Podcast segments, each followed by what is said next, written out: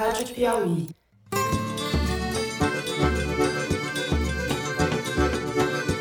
Olá, eu sou Fernando de Barros e Silva e este não é o Foro de Teresina. A partir de agora, você ouve O Sequestro da Amarelinha, uma série em cinco capítulos, coproduzida pela Piauí, a Suíça Info e a Rádio Novelo. Os meus amigos José Roberto de Toledo e Jamil Chad vão te contar um pouco das coisas erradas do mundo do futebol. Sigam aí!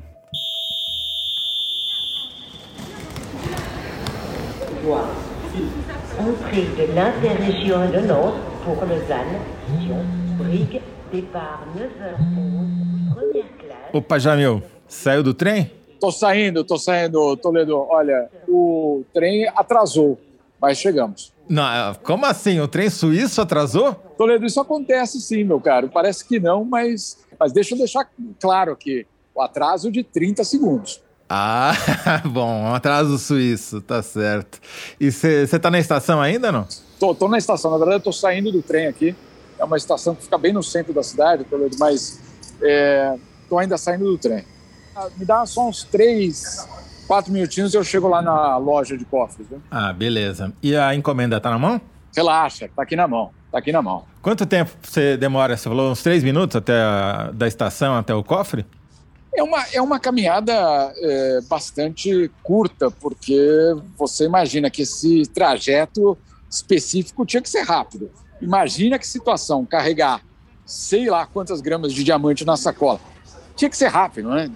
Entendi. Ô, Jamil, vamos explicar para quem está nos ouvindo que raios você está fazendo aí caminhando com uma encomenda valiosa pelas ruas da Suíça. Eu ia chegar nisso aí, eu ia chegar nesse ponto, Toledo. Mas o negócio é o seguinte: o Toledo me pediu para guardar uma coisinha num cofre aqui na Suíça. Esse lugar onde eu estou chegando agora é uma espécie de loja de cofres. E é tão comum, é tão normal alugar cofres na Suíça que em determinados momentos, e dependendo da crise internacional, falta cofre na Suíça. Ou seja, tem mais gente pedindo para alugar cofre do que cofre é, à disposição. Não sei por quê, Toledo. Entendi. Estou chegando aqui no lugar. Salut. Bonjour. Euh, J'ai loué un coffre avec vous hier. Euh, Esse cofre que o Jamil alugou fica na Safes Fidelity. O Jamil não escolheu esse lugar por acaso. Os cofres da Safes Fidelity são muito importantes para a nossa história. É lá que foi parar um punhado de diamantes comprados com dinheiro público. Um cofre igual a esse, nesse mesmo lugar, escondeu das autoridades parte do butim de um dos maiores esquemas de corrupção que o mundo já viu. E tudo começou num campo de futebol. Ou melhor, num estádio de futebol. No grande palco da seleção brasileira. No palco principal da Amarelinha. Tá tudo na mão aqui. Vamos nessa. Agora, me diz uma coisa. Você contou para alguém do nosso sequestro? Por enquanto não, Jamil, estou fazendo suspense. Só contei que é uma conexão Brasil-Suíça. E por que Suíça, Jamil? Olha, é um pouco. Vamos, vamos deixar claro, porque um negócio absurdo desse só podia acontecer aqui. Cheguei aqui no cofre. Vou ter que desligar agora, então, o telefone, que os telefones não podem entrar é, no local dos cofres. Vou ter que desligar agora, então, tá bom? Vai lá, vai lá, vai lá. Entrando aqui no cofre. Bom, o Jamil não pode falar ao telefone dentro do cofre, regras da instituição. Mas ele deu um jeitinho para gravar o caminho até lá. Tem uma primeira porta fechada. Ela fecha. Só depois que fecha a primeira porta que pode apertar na segunda. E o nosso cofre é o 466. Talvez nesse mesmo cofre onde o Jamil depositou a nossa encomenda tenham sido escondidos os infames diamantes do Maracanã. Aqueles que o ex-governador do Rio, Sérgio Cabral, recebeu como propina pelas obras de reforma do Maracanã para a Copa de 2014. A gente vai contar para você como essa propina virou diamante e como os diamantes foram parar num cofre na Suíça, lá onde está o Jamil. Agora, dentro da encomenda que o Jamil está guardando no cofre, está o objeto que deu início a essa história toda. uma camiseta da seleção brasileira de futebol, uma amarelinha. Tá dentro do cofre porque para os personagens que vão protagonizar a nossa história, essa camiseta vale ouro. Eu viro a chave e tô colocando o nosso a nossa encomenda amarelinha número 9 com o nome do Ronaldo.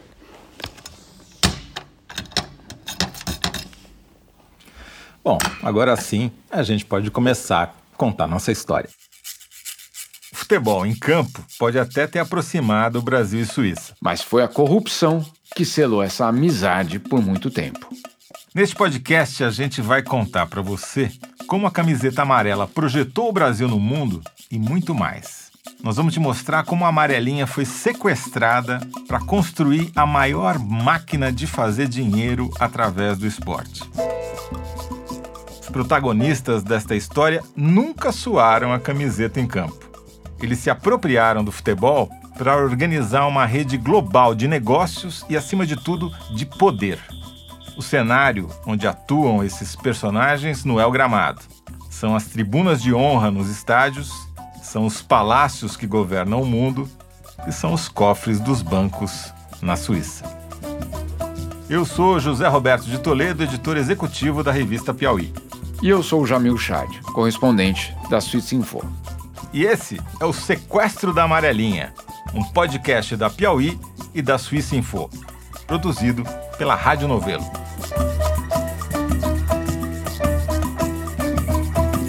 Episódio 1 Os Diamantes do Maracanã. A nossa história começa em 1950, para ser mais específico, no dia 16 de julho de 1950 se você gosta um pouquinho de futebol, já deve ter ficado arrepiado só de ouvir essa data bendita ou maldita. Mas se você não faz ideia do que eu estou falando e associa o dia 16 de julho a, sei lá, o dia de Nossa Senhora do Carmo ou o fabuloso dia do comerciante, eu te explico. Esse aí que você está ouvindo é Valdir Calmon tocando na cadência do samba, a música tema do canal 100, para quem não sabe, era um cinejornal que passava antes dos filmes no cinema. Mas vamos lá, para te ajudar. Nesse dia aconteceu a final da primeira Copa do Mundo que teve sede em gramados brasileiros. Se enfrentavam em campo a seleção brasileira e a seleção uruguaia, no gramado do maior estádio do mundo à época. Diretamente do estádio Mendes de Moraes. Maracanã. Irradiando a Rádio Nacional do Rio de Janeiro, Brasil. Eu não vou entrar em detalhes de como a seleção chegou até essa final, mas basta saber que a gente precisava só de um empate para colocar as mãos na taça Jules Rimet pela primeira vez na história. Brasileiro para ataque com Ademir, servido na entrada da área. Empurrou para o Ciência, atenção, entrou na área, tirou. Gol! Gol! Brasileiro! No começo, as coisas até que iam bem. Se ouviu aí o primeiro gol da partida, o gol do Brasil. Ele foi marcado logo aos dois minutos do segundo tempo pelo São Paulino Friaça. Antes mesmo desse gol, o clima no estádio não era nem de vitória, era de consagração da seleção brasileira. A sensação de quem estava lá, e no Brasil inteiro, era de que aquele jogo era um detalhe burocrático. A vitória da seleção era indubitável. Mas, aos 22 minutos, apareceu um Juan Alberto Schiaffino no meio do caminho.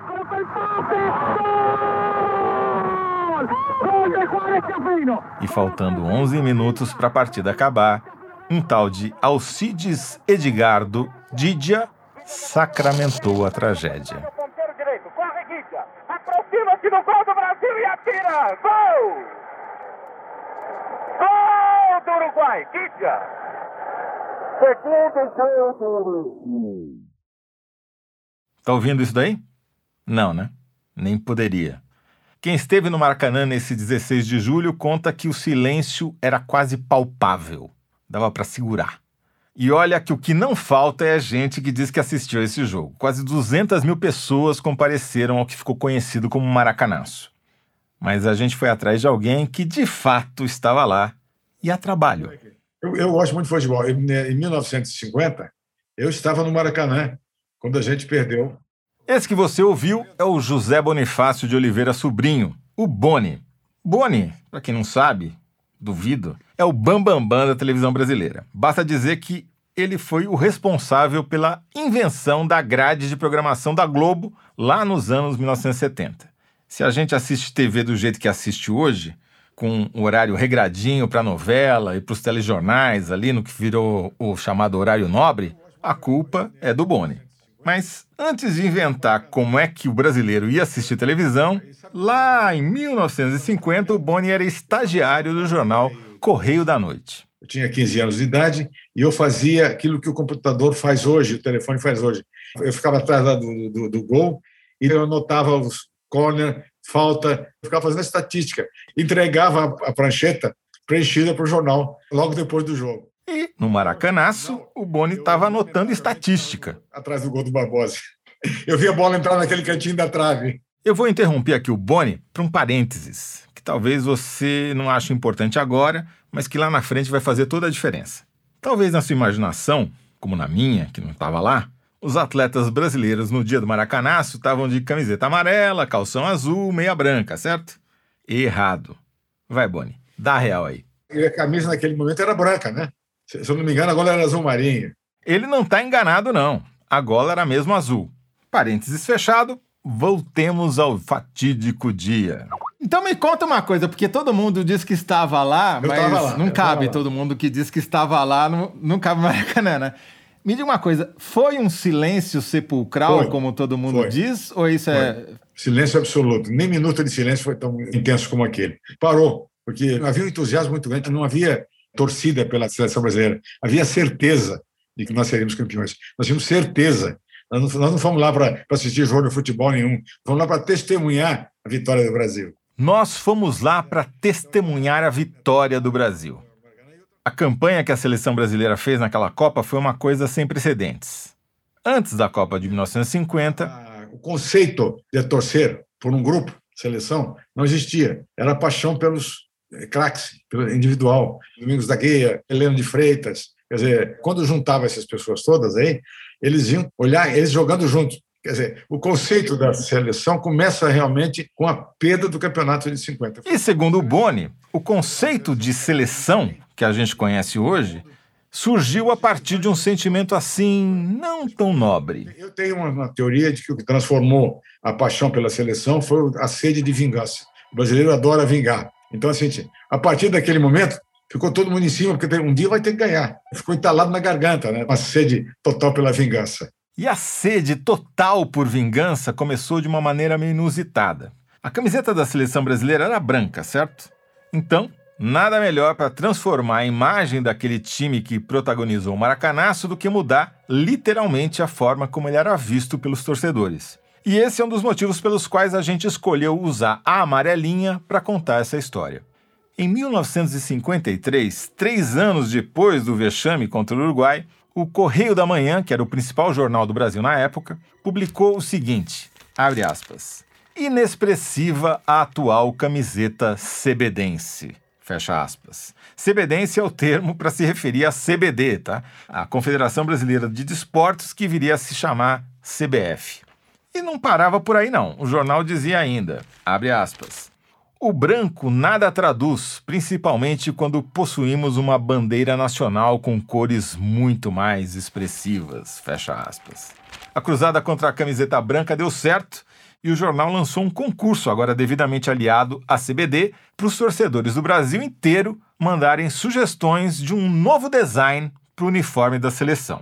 Só tinha uma regra: todas as cores da bandeira tinham que estar no uniforme: verde, amarelo, azul e branco. Quis o destino que o vencedor do certame fosse um homem nascido em Jaguarão, um município do Rio Grande do Sul, ali na fronteira com o Uruguai, quase caindo dentro do Uruguai. E o Uruguai foi o algoz do Brasil no Maracanaço. O nome do vencedor era Aldir Schle, e ele morreu em 2018, mas a gente achou um trechinho de um belo depoimento dele. De uns tempos para cá surgiu essa mentira de que o, a mudança no uniforme da seleção brasileira se devia ao fato de que alguém entendeu que dava azar o parlamento anterior Na verdade, nunca ouvi falar nisso, jamais alguém alegou esse tipo de coisa. E o que se queria era identificar o nosso futebol com a nacionalidade. Então, foi um processo de identificação tão grande que chegou agora a transformar esse uniforme, particularmente a camisa amarela, num símbolo nacional. Um detalhe pouco alvissareiro e que não entrou para a história é que o Aldir morava tão na fronteira, mas tão na fronteira, que o coração dele batia mais pela seleção uruguaia do que pela brasileira. Mas isso é um detalhe, né? O que importa é que, com o uniforme composto por camiseta amarelo canário, com detalhes em verde, calção azul e meias brancas, o Aldir levou 4 mil cruzeiros de prêmio, ganhou um estágio no jornal e determinou como a gente ia enxergar a seleção brasileira até hoje. Muito bem, atenção, atenção, senhores ouvintes e desportistas de todo o Brasil. A Amarelinha estreou em Copas do Mundo no Mundial de 54, onde? Na Suíça. Vão entrar em contato com a Suíça na palavra de Antônio Cordeiro. A Copa da Suíça estava comemorando os 50 anos da Federação Internacional de Futebol, a FIFA, cuja sede fica em Zurique, na Suíça. Alô, alô, Suíça. Alô, E a gente começou bem. A amarelinha deu sorte. No primeiro jogo, Brasil 5, México 0. Na segunda partida, 1 a 1 com a Iugoslávia. O bicho começou a pegar no terceiro jogo. Um sorteio em Berna decidiu o próximo adversário. O Brasil ia enfrentar a poderosa seleção da Hungria, a favorita do Mundial. Hoje em dia é difícil imaginar uma seleção húngara poderosa, eu sei, mas para você ter uma ideia, antes de pegar o Brasil, a Hungria tinha vencido a Coreia do Sul por 9 a 0 e a Alemanha por 8 a 3. Não tinha camiseta amarela da sorte que desse jeito contra os húngaros. O jogo ficou conhecido como, e aqui eu vou pedir para nossa edição colocar uma música de suspense, a Batalha de Berna. Mas o Jamil te explica por que batalha. Olha, e que pepino explicar a confusão que foi esse jogo, mas vamos lá, bem resumidão. Com 10 minutos de jogo, a Hungria já estava vencendo o Brasil por 2 a 0. Aos 26 do segundo tempo, com o jogo em 3 a 2 para a Hungria, o brasileiro Newton Santos e o húngaro Bosic trocaram socos e foram expulsos. Aos 42, em posição duvidosa, o húngaro Coxes fechou o placar em 4 a 2 e naquela época não havia VAR. Antes disso, Humberto Tosi já tinha perdido a cabeça e dado uma voadora no Busanski e foi também expulso. O juiz mal apitou o fim do jogo uma verdadeira batalha começou dentro e fora do campo. Puskas, o astro do time, que estava assistindo o embate da arquibancada, desceu para o gramado e provocou o zagueiro brasileiro Pinheiro, perdão pela rima tripla. O zagueiro canarinho, chegado num fuzuê, revidou e acabou que todos os jogadores se meteram na briga. O Maurinho deu uma cusparada no Lantos. Um policial que foi correndo apartar a briga, tomou uma rasteira do radialista brasileiro Paulo Buarque e caiu estatelado no gramado. A polícia revidou, já tinha jornalista e dirigente se estapeando, quer dizer, uma confusão generalizada. O técnico Zezé Moreira viu ainda um gringo de terno correndo em direção ao vestiário e não teve dúvida. Pegou as chuteiras que o Didi tinha trocado durante o jogo e atirou no rosto do gringo. E só depois ele ficou sabendo que o tal gringo era o técnico da seleção da Hungria, o Gustavo Sebes. Vixe, parou por aí ou teve mais? Não, não, peraí. Tem mais um detalhe. Um árbitro brasileiro, o Mário Viana, que já tinha apitado uma partida anterior da própria Copa de 54, pegou o microfone de uma rádio para dizer que o juiz inglês Arthur Ellis fazia parte, na verdade, de um grande complô comunista para classificar a Hungria. E o Mário acabou sendo excluído da Copa. Quem continuou foi a Hungria, que, claro, acabou perdendo a final para a Alemanha. E foi uma tristeza, né? Porque essa seleção húngara era muito melhor que a seleção alemã, mas, para variar, nem sempre o melhor vence. É, mas o interessante dessa história é que ela marca o início de uma era. A partir desse dia, a seleção brasileira nunca mais passou despercebida na Suíça. Tudo bem que de uma forma mais elegante que na Batalha de Berna. mas cheia de mutretas igual. É, Jamil, dá para dizer que no começo tudo era branco. Depois ficou cinza, e a gente vai explicar por quê. Aí virou amarelo e no final virou ouro. Para não dizer azul diamante. Dá, dá para dizer isso sim. E tudo isso graças a um sujeito chamado João Avelange. João Avelange era um homem eh, ligado aos esportes aquáticos, nadador, fazia travessias aqui no Rio Tietê, depois jogador de polo, polo aquático, disputou a Olimpíada, o pai vendedor de armas, foi trabalhar na aviação Cometa. Eu chamei o Juca Kifuri, um dos mais importantes jornalistas que a gente tem, para te apresentar quem foi João Avelange. Já deu para entender que é meio complicado colocar o Avelange numa caixinha só, né? Nadador obcecado, jogador de polo, atleta olímpico, executivo e cartola. Só tinha um pequeno problema. O Avelange era reconhecidamente ignorante em matéria de futebol.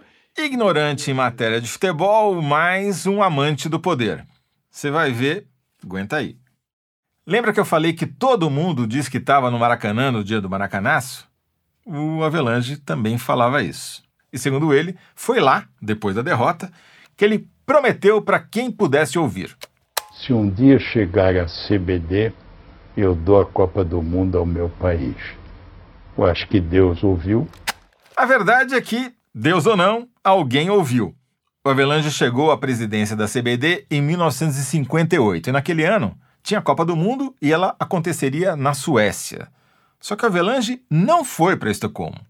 O presidente da CBD decidiu não ir para a Copa, simplesmente o evento mais importante para a seleção e para o futebol e para todo mundo. Motivo ele não acreditava, nem de longe, que a gente tinha alguma chance de ganhar. Bom, o Avelange perdeu a chance de ver ao vivo a estreia de um menino de 17 anos que ia mudar o futebol e o esporte para sempre. Levantou, Pelé entrou de cabeça para o arco e gol! Pelé! Com uma cabeçada extraordinária, marca o quinto gol do Brasil. Brasil campeão mundial de futebol.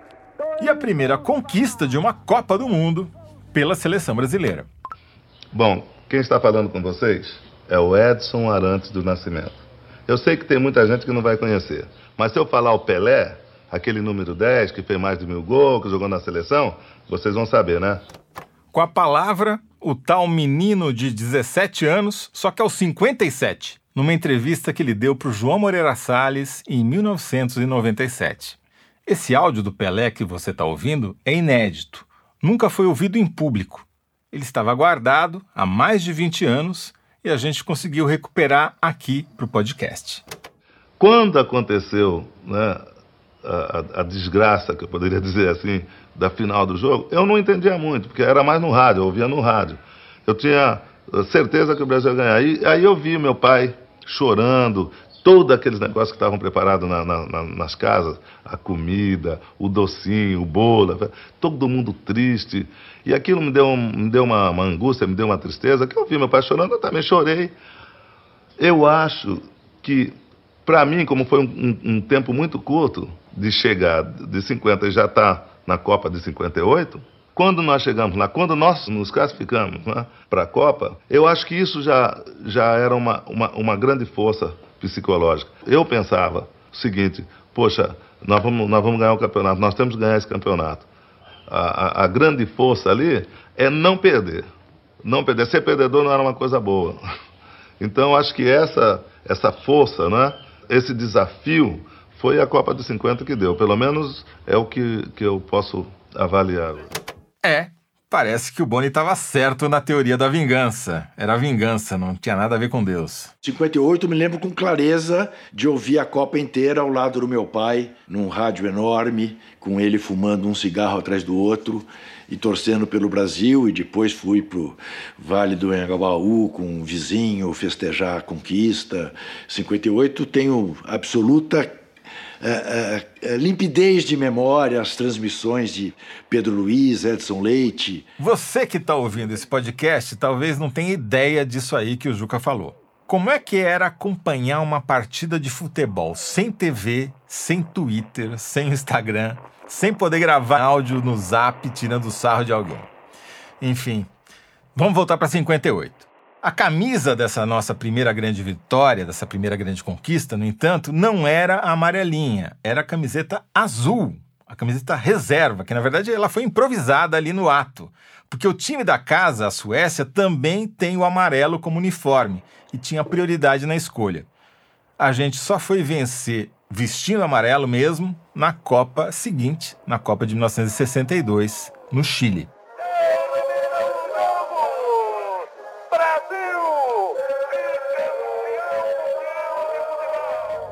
Sabe quem não estava lá para contar a história e para testemunhar? De novo, ele, João Avelange. Dizem as más línguas que ele não foi para manter a boa sorte, já que ele tinha faltado na Copa anterior, que rendeu a primeira taça. Só que, mesmo à distância, o Avelange mexia os seus pauzinhos. E foi fundamental de alguma maneira, porque ele deu um jeito de o Garrincha, mesmo expulso, jogar a final contra a Tchecoslováquia. Dessa vez, usando a amarelinha. Agora, só viu a camiseta amarela quem estava no estádio lá no Chile, porque já existia transmissão de televisão, mas não existia transmissão via satélite. Então, as TVs brasileiras mandaram cinegrafistas com câmeras de cinema, filmavam literalmente em filme o jogo. Esses rolos de filme vinham de avião para o Brasil, chegavam aqui em geral no dia seguinte apenas, e quando passavam na TV, passavam numa TV que era preto e branco. Não é não, Moraci Santana? Era, era preto e branco. O Moraci Santana foi preparador técnico da seleção brasileira. Ele participou de seis Copas do Mundo com a seleção. Quer dizer, a camiseta até então era cinza para você. Você nunca tinha visto a seleção brasileira ao vivo? Era cinza. Não, nunca tinha visto. Era cinza e a gente ficava sabendo que, que jogava de, de, de azul, de, de amarelo, às vezes até de branco, porque vinha nas notícias, né? Então a gente ficava imaginando como é que era a camisa da seleção brasileira. Bom, eu vou apertar um fast forward aqui para a gente chegar logo numa Copa-chave para a nossa história. Só a título de registro, em 1966, na Copa da Inglaterra, o Brasil chegou como favorito, mas foi eliminado logo na primeira fase. Uma tragédia. E aí, meus amigos, veio 1970. E depois de 70, nada, mas nada mesmo foi igual. No Brasil, eu diria até no mundo. 90 milhões em ação frente, Brasil, meu coração.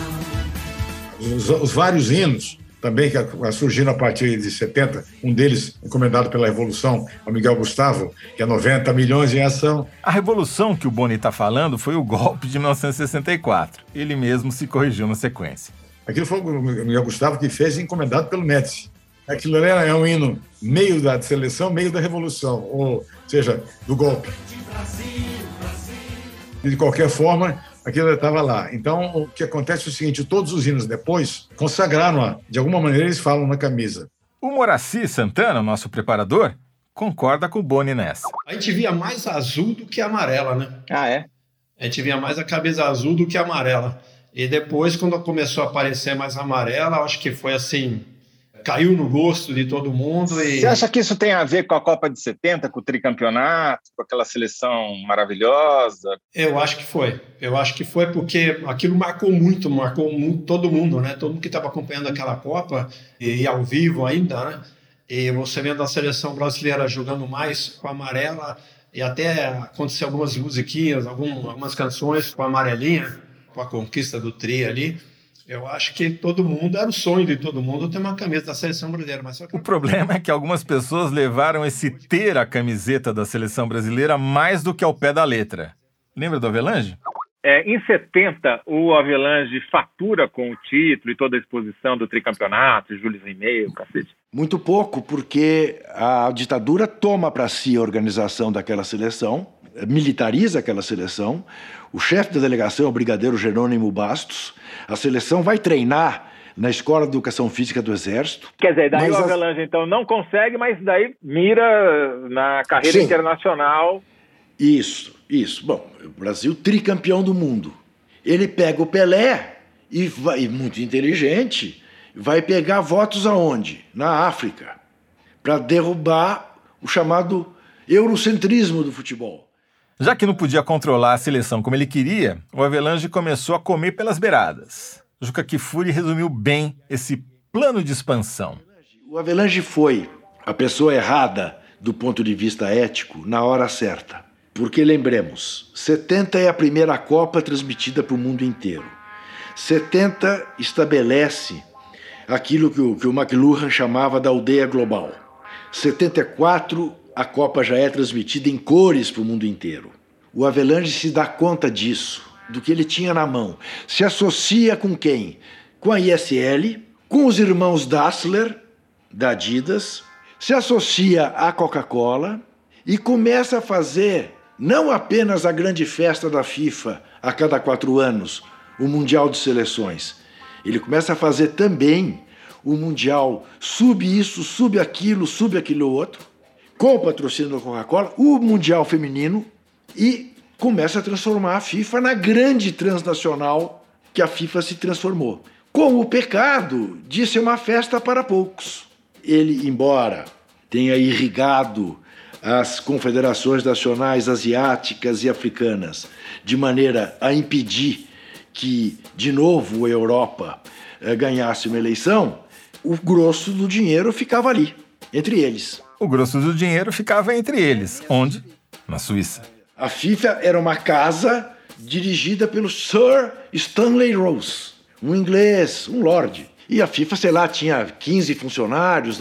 Hoje a FIFA é um forte, né, em Zurique. Um forte em Zurique. Eu podia dar um Google, mas será que o Jamil não dá um pulo lá pra gente para descrever? Nós estamos entrando na sede da FIFA que é uma verdadeira ilustração do poder da instituição. Uma sede que na época custou 230 milhões de dólares, um prédio que também é simbólico porque ele é um prédio baixo, mas ele tem três ou quatro andares no subsolo. Um pouco do reflexo da própria FIFA, né? da, da própria falta de transparência. Conta-se que em uma das salas, inclusive onde o conselho da FIFA se reúne, existe até mesmo um bloqueio de celular para que quem estiver naquela reunião não possa receber e nem ligar para ninguém. Também é conhecido que existe num desses andares uma espécie de sala de reflexão, que é um local que as pessoas vão pensar, o que também deixa muita margem para dúvida sobre qual é o tipo de reflexão que aconteceu durante muitos anos por aqui. Entrando na sede. O cara é bom mesmo. How did you come in? It was open. Where? Upstairs, it was open. Oh, really? I just walked in. I didn't, didn't jump anything. No. Promise. My, my physical condition no, don't allow no, me that's to. not why I'm asking because it's it's closed to the public. Yeah, yeah. You can't get But in. the, uh, the, uh, I have to check. Sorry for that. Nós não pudemos entrar na FIFA, é, que é uma realidade que não é só do Covid. É, era algo que já existia desde 2015, quando os jornalistas passaram a, a ser controlados o acesso. Nós conseguimos entrar porque eles esqueceram a porta aberta. Mas foi só isso. Por conta da porta aberta e assim que fomos identificados, nos solicitaram para sair outra vez do prédio. Fica muito claro que o acesso à FIFA é algo hoje restrito. Agora, para sair, temos um pequeno problema porque o portão fechou. Jamil? Jamil? Brincadeira. Ele descobriu que para sair o portão é automático. Deu tudo certo. Você já se perguntou por que tantas confederações internacionais de esportes ficam na Suíça? São muitas. Numa busca rápida aqui no Google apareceu para mim a FIFA de futebol, a FIBA de basquete, a IBF de boliche, a FIS de esqui, a FISA, hoje World Rowing, do remo, a WBF de bridge e até a Federação Internacional de Sambo, que é uma luta de origem soviética. O Jamil, que já está são e salvo na casa dele em Genebra, Conta pra gente a razão desse mistério. Pois é, Toledo, o negócio é complexo demais. Aí eu fui buscar um especialista, o Ivan Henzer, um advogado que ajuda a fazer o meio de campo entre essas organizações e as autoridades suíças. Eu conversei com ele em Lausanne, que é a cidade onde fica o Comitê Olímpico Internacional, o COI, e a maioria dessas federações esportivas que você listou. Elas ficam quase todas num complexo chamado Maison du Sport, que foi onde o Henzer me recebeu. Ele tentou me explicar o que, que a Suíça representa para os esportes internacionais. Uh, in very simple terms, I would say it's probably the place to be for sports organizations because basically everybody is in Switzerland. Nas palavras do Henzer, a Suíça, o lugar para estar, o lugar certo para as organizações esportivas. Por quê? Bom, porque todo mundo já está na Suíça. A lot of sports organizations are based e que facilita ter todas essas redes baseadas em Lausanne. Tá, mas por que Lausanne? Uh, political reasons, probably to be in a neutral country, a peaceful country. E ele trouxe o argumento de que a Suíça é um país neutro, um país pacífico. And by the way, the place is fantastic. yes. I'm half joking. Uh, e falou mais ou menos brincando que conta o fato de Lausanne ser um lugar fantástico. É, bom, até aí o Rio de Janeiro é a cidade maravilhosa no papel. Sim, mas o argumento forte dele mesmo era a estabilidade política. We have a lot of stability here in Switzerland, uh, so it counts. You know that once you're based in Switzerland, you, you do not fear that the government will change and then there will be a new political regime. E na Suíça, você não fica com medo de mudar o governo e um novo regime político se instalar. E ele tem razão, né? Tanto que eu brinquei. Que na Suíça, ninguém sabe direito o nome do próprio presidente do país. Quer dizer, isso é até um lugar comum falar da estabilidade suíça. E não é balela. Mas isso tem a ver com o sistema multipartidário suíço estabelecido no pós-guerra, que é baseado na concordância e na continuidade. Na verdade, isso tudo tem como base uma mudança do COI para a Suíça. Quando o COI se instala, ele se transforma numa espécie de imã. Imã para todas as outras federações que queriam o quê? Proximidade ao poder, que queriam o poder de influenciar decisões justamente do COI. Decisões sobre as sedes das Olimpíadas, mas também sobre quais esportes entrariam ou não numa Olimpíada. Por isso, a presença do COI na Suíça acabou levando todas as entidades também para o país. Não para qualquer lugar do país, mas especificamente para Lausanne, à beira do Lago Lemã. Ô Jamil, vem cá. E a FIFA fica também em Lausanne ou fica em outra cidade da Suíça?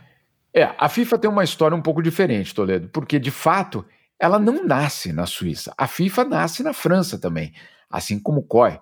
Mas depois ela meio que perambula ali pela Europa por alguns anos. Não oficialmente, mas, por exemplo, ela chega a usar a moeda da Holanda para até mesmo registrar o seu balanço financeiro por vários anos. E só depois da Primeira Guerra Mundial, também buscando estabilidade, é que ela então se muda para a Suíça. E aí ela desembarca na cidade de Zurique. Bom, estando a FIFA em Zurique, o nosso personagem, João Avelange, também foi para lá. E chegando na Suíça, ele nadou de braçada, sem trocadilho. É, nadando de braçada e preparando o terreno para uma história que está muito mais fresca na nossa cabeça do que essas anedotas copamundescas que você trouxe, Toledo. Vou botar aqui uma gravação que eu fiz aqui para o podcast. Esse hotel me lembra de uma, talvez uma das últimas é, visitas do Eduardo Paes, na época prefeito do Rio, e Sérgio Cabral, governador do Rio de Janeiro. Dessa vez, pelo menos, você não foi enxotado, né, Jamil? Conta aí pra gente onde é que você estava. Não, não, não fui enxotado. Isso aí é no Beau Palace, em Lausanne, que é um hotel luxuosíssimo, que já foi cenário, inclusive, de várias conferências de paz. Por exemplo, o acordo nuclear entre Irã e Estados Unidos foi fechado lá. em 2015. Mas não foi para isso que você foi lá no Borrivage, né? Você foi lá porque era lá que seria apresentada a candidatura do Rio de Janeiro para sediar as Olimpíadas de 2016, não é isso? Quem veio junto na época, porque isso ainda não tinha sido é, decidido ainda, foi Henrique Meirelles, que era o presidente do Banco Central, para deixar muito claro para os membros do COI que se eles escolhessem o Rio de Janeiro, eles estavam escolhendo uma instabilidade econômica também. Então, era uma consideração muito além da política e muito além, inclusive, do esporte. Era uma consideração também econômica. Como o Jamil deu a entender, o Beau Rivage era o cafofo sede do lobby brasileiro para sediar a Olimpíada. Entre os personagens que circulavam por lá estava o governador do Rio de Janeiro, Sérgio Cabral, que vem a ser o dono dos diamantes. Que diamantes? Os diamantes do Maracanã aqueles que os doleiros esconderam no mesmo cofre suíço onde o Jamil depositou a nossa amarelinha. Para ajudar a contar essa história, eu escalei um craque da revista Piauí, o repórter Alain de Abreu. E o Alain foi atrás do coordenador da Operação Lava Jato no Rio, o procurador Eduardo El Haj, para entender entre outras coisas. Em que contexto ocorreram essas obras, né? A reforma do Maracanã para a Copa de 2014. É, estavam presentes a Delta, Andrade Gutierrez e a Odebrecht nesse consórcio para a reforma do Maracanã para a Copa do Mundo de 2014. Foi uma obra muito cara, ela custou cerca de 1 bilhão, com B, 1 bilhão ponto 200 milhões de reais e a propina que o ex-governador cobrou era de 5% em cima de cada um dos pagamentos feito pelas empreiteiras. Ele tinha uma regra de ouro que ele só aceitava a propina em dinheiro em espécie, então ele não aceitava por transferência bancária, por pagamento no exterior, era sempre dinheiro em espécie no Brasil em reais. Há um fato muito interessante desse esquema de lavagem que ele torna a ocultação ainda mais sofisticada. Veja que como o rastro do dinheiro pode ser ocultado. Ele recebe em espécie, ele entrega para um doleiro, depois ele envia para o exterior em nome de uma offshore que não está ligada a ele, mas sim de duas, dois laranjas que são os beneficiários finais. No caso da Suíça, o Sérgio Cabral ainda deu um passo extra. Ele dessa offshore que não tinha nenhuma ligação com ele, ele comprou diamantes aqueles diamantes que a gente vê em filme mesmo, aquela, aquele saquinho de diamante que você coloca na mão. Então, ainda que a gente fizesse um bloqueio total de todas as contas do Cabral e mesmo desses operadores financeiros que, que eram os beneficiários finais, a gente nunca ia encontrar esses diamantes, porque eles ficam totalmente ocultos e, e à margem de todo o sistema financeiro seja em espécie, seja no exterior, em contas, eles ficam guardados e, e, só eles sabem a localização. Além desses diamantes, eles também custodiavam nesse cofre 4 quilos de ouro, em barras de ouro, é, que eram totalmente desvinculados, é, seja dos laranjas do Cabral, seja uh, dele próprio. O senhor tem ideia do, do valor que o, o, ouro e o diamante alcança, doutor, em, em reais ou dólares? É, os colaboradores chegaram, em, inclusive, a entregar as notas fiscais da aquisição dos diamantes e do ouro. Mas de cabeça, eu me lembro que os diamantes e, e o ouro eram 4 quilos, mas na cotação eram várias moedas. É, eu tenho isso em documentação e eu posso encaminhar depois. 1 milhão 214 mil euros. Não vou nem fazer o câmbio para a gente não ficar triste, né? Essa lambança aí foi desmascarada pela Operação Calicut, deflagrada no dia 17 de novembro de 2016. A operação envolveu quebra de sigilo bancário e fiscal, sigilo telemático, telefônico, interceptação telefônica, até os investigadores conseguirem provar que o ex-governador, Sérgio Cabral, tinha de fato recebido essa propina e lavado parte dela em bens de luxo como diamantes. O mais difícil era descobrir onde essa grana toda, fosse em dinheiro vivo ou em joias, tinha ido parar. Até que. Em cerca de 10 dias após a Operação Calicut, nós estávamos ainda analisando as provas que tinham sido arrecadadas, quando dois senhores apareceram voluntária e totalmente espontaneamente no, Ministério Público Federal no Rio de Janeiro querendo fazer um acordo de colaboração. Eles bateram a nossa porta e disseram: olha, é, nós dois somos os doleiros do Sérgio Cabral. E a gente, como assim? Todo, a gente tem 100 milhões de dólares é, que é do Sérgio Cabral e que está em nosso nome, e em mais de nove países diferentes ao redor do mundo.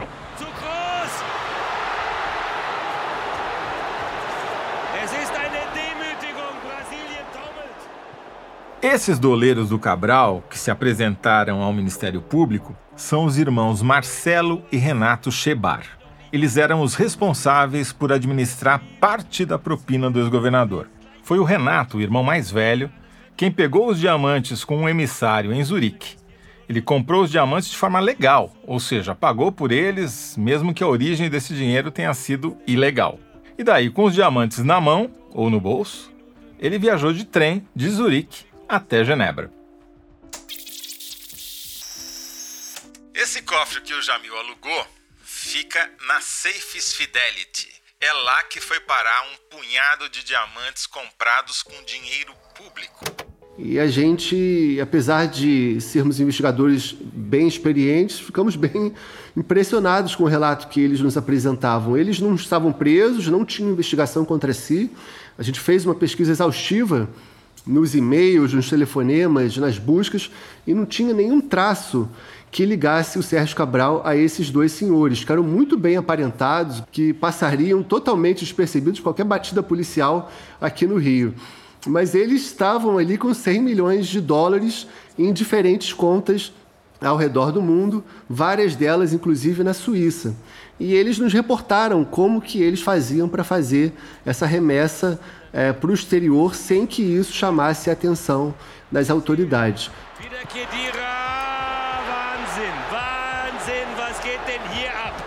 Sempre dinheiro em espécie no Brasil em reais. E isso foi, isso gerou uma dificuldade muito grande para poder rastrear esse dinheiro. É, nesses crimes financeiros que envolvem lavagem de ativos, a regra básica, né, é até algo meio óbvio, mas é justamente o follow the money, seguir o dinheiro. E quando você recebe em espécie, você corta esse, esse caminho do dinheiro que gerou uma dificuldade muito grande para que nós conseguíssemos chegar ao destino desses valores.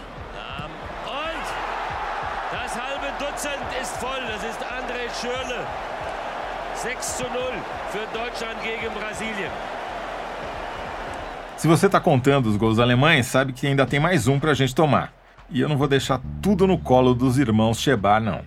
Olha, eu, Tony, é, meu nome de trabalho durante muito, porque foi esse nome que me chamavam desde que eu entrei, então não era um nome da ocasião, me chamavam de Tony e me chamam até hoje. O Tony é o Cláudio Barbosa, outro doleiro do Sérgio Cabral. O Tony ficou até mais famoso do que os irmãos Chebar.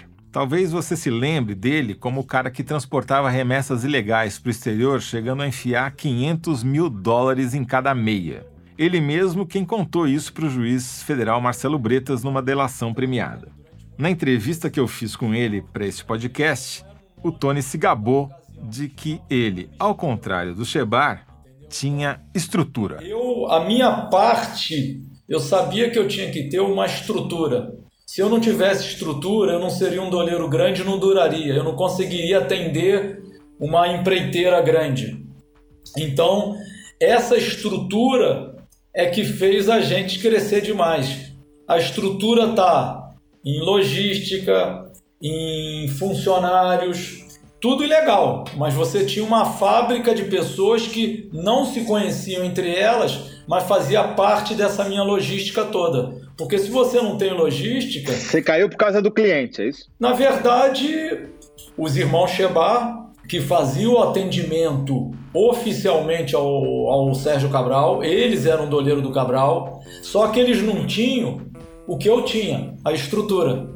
Então eles poderiam. Você era a câmera de compensação deles. Exatamente, eles atendiam o Sérgio Cabral e vamos lá que um dia o Cabral tem que receber 3, 4 milhões. Ele não tem segurança, não tem boy suficiente, não tem onde estocar. E é um risco muito grande dele sair com aquele dinheiro e ser assaltado. Porque se chegou na mão do Cabral, alguém levou, alguém sabe. Então ele precisou de um, de um doleiro que tivesse uma estrutura. Se eu tivesse muito dólares no escritório, eu repassava rápido, oferecia cliente, ou guardava no hotel, ficava três dias no hotel, no cofre do hotel, entendeu? Até eu conseguir gastar ele. Eu preferia ter o custo do hotel do que eu correr risco. A minha parte que deu problema foi exatamente ter a estrutura. Por ter uma estrutura, eu conseguia ser grande. E sendo grande, virei alvo, né? Olha a bola chegando! É gol! Gol da Alemanha, chame de novo!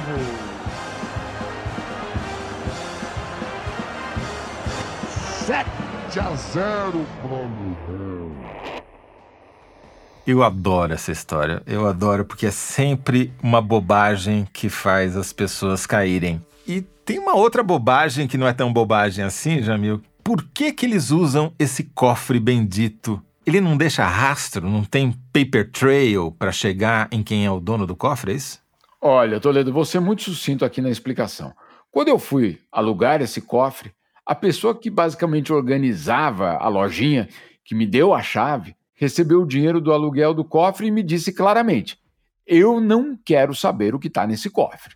Ou seja, todas as regras que os bancos suíços tiveram que adotar nos últimos anos, de conhecer o cliente, de conhecer a origem do dinheiro depositado, isso não vale para os cofres. Ou seja, os cofres continuam sendo, Toledo, um buraco negro dentro do buraco negro do sistema financeiro internacional chamado Suíça.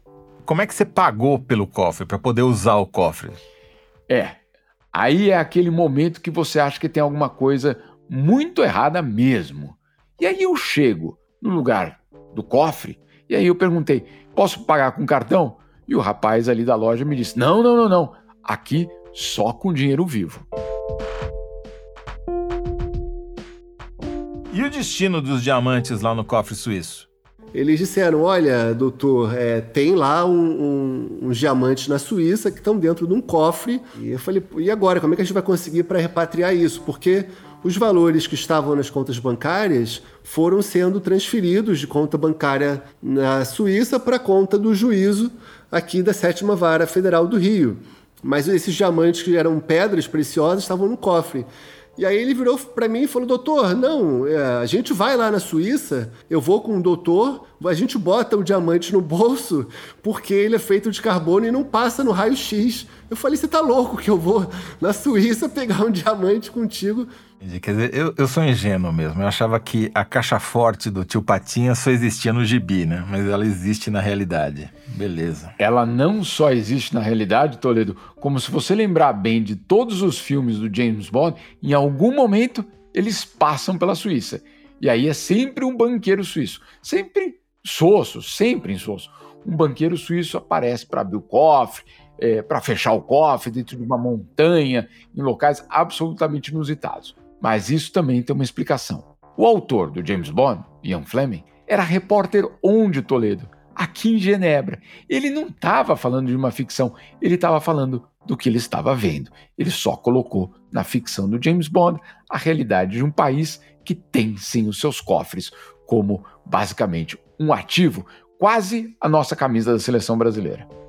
Por isso que é, é, é, algo que todas as unidades de inteligência financeira se preocupam, a lavagem de dinheiro por meio de pedras preciosas, porque você consegue transportar milhões e de fato milhões de dólares no seu bolso, sem passar por qualquer tipo de controle. Eu posso levar, no caso aí, 1,3 milhões de euros da França para a Alemanha, para a Suíça, para o Brasil, de forma muito fácil, sem passar e sem declarar isso para ninguém. Além de comandar os cofres dos endinheirados do mundo, a Suíça também comanda as regras do esporte, até as regras para a construção das arenas e dos estádios. E o instrumento de comando, no caso do futebol, é a FIFA. A FIFA, sob os comandos de João Avelange, impôs as próprias leis para todas as sedes das Copas do Mundo obrigação de reformar ou construir estádios para se adequarem ao chamado padrão FIFA. Entre eles o Maracanã, e com vítimas. A famosa geral do Maracanã, que registrou as melhores cenas de pessoas comuns torcendo, vibrando e sofrendo em pé, foi destruída e reconstruída mais de uma vez. Para quê? Para deixar as cadeiras mais caras, mais perto do gramado e transformar o mais icônico estádio do mundo em arena. A FIFA também tornou obrigatório o consumo dos produtos dos seus patrocinadores, como a cerveja, o que vai de encontro completamente ao que prevê o Estatuto do Torcedor no Brasil, que proíbe consumo de bebida alcoólica nos estádios. Quando o Brasil estava no páreo para virar sede da Copa de 2014, o então presidente da FIFA, o Joseph Blatter, fez ainda outras exigências parecidas para o então presidente do Brasil, Luiz Inácio Lula da Silva. Exemplo 1. Isenção de impostos para a FIFA e para todas as empresas parceiras. Resultado: um estudo do Tribunal de Contas da União apontou que o Brasil deixou de arrecadar mais de um bilhão de reais, um bilhão com B, por conta dessa brincadeira. Exemplo 2 seção de 2 quilômetros no perímetro ao redor dos locais oficiais de competição para ser uma área exclusiva para a FIFA e seus patrocinadores. E isso além de ser obrigação do governo brasileiro disponibilizar serviços de segurança, serviços médicos, imigração e o diabo a quatro. É, e diante desse tanto de exigência, o presidente Lula autorizou Blatter e Ricardo Teixeira, então presidente da CBF, a tocarem a brincadeira adiante. The executive committee has decided unanimously to give the responsibility to organize FIFA's World Cup 2014 to the country Brazil. Para fazer valer o acordo feito pelo Lula, a sucessora dele, a Dilma, precisou sancionar a Lei Geral da Copa em 2012 e que, no fundo, Toledo, chega a suspender partes da Constituição brasileira. Bom, deu no que deu, né?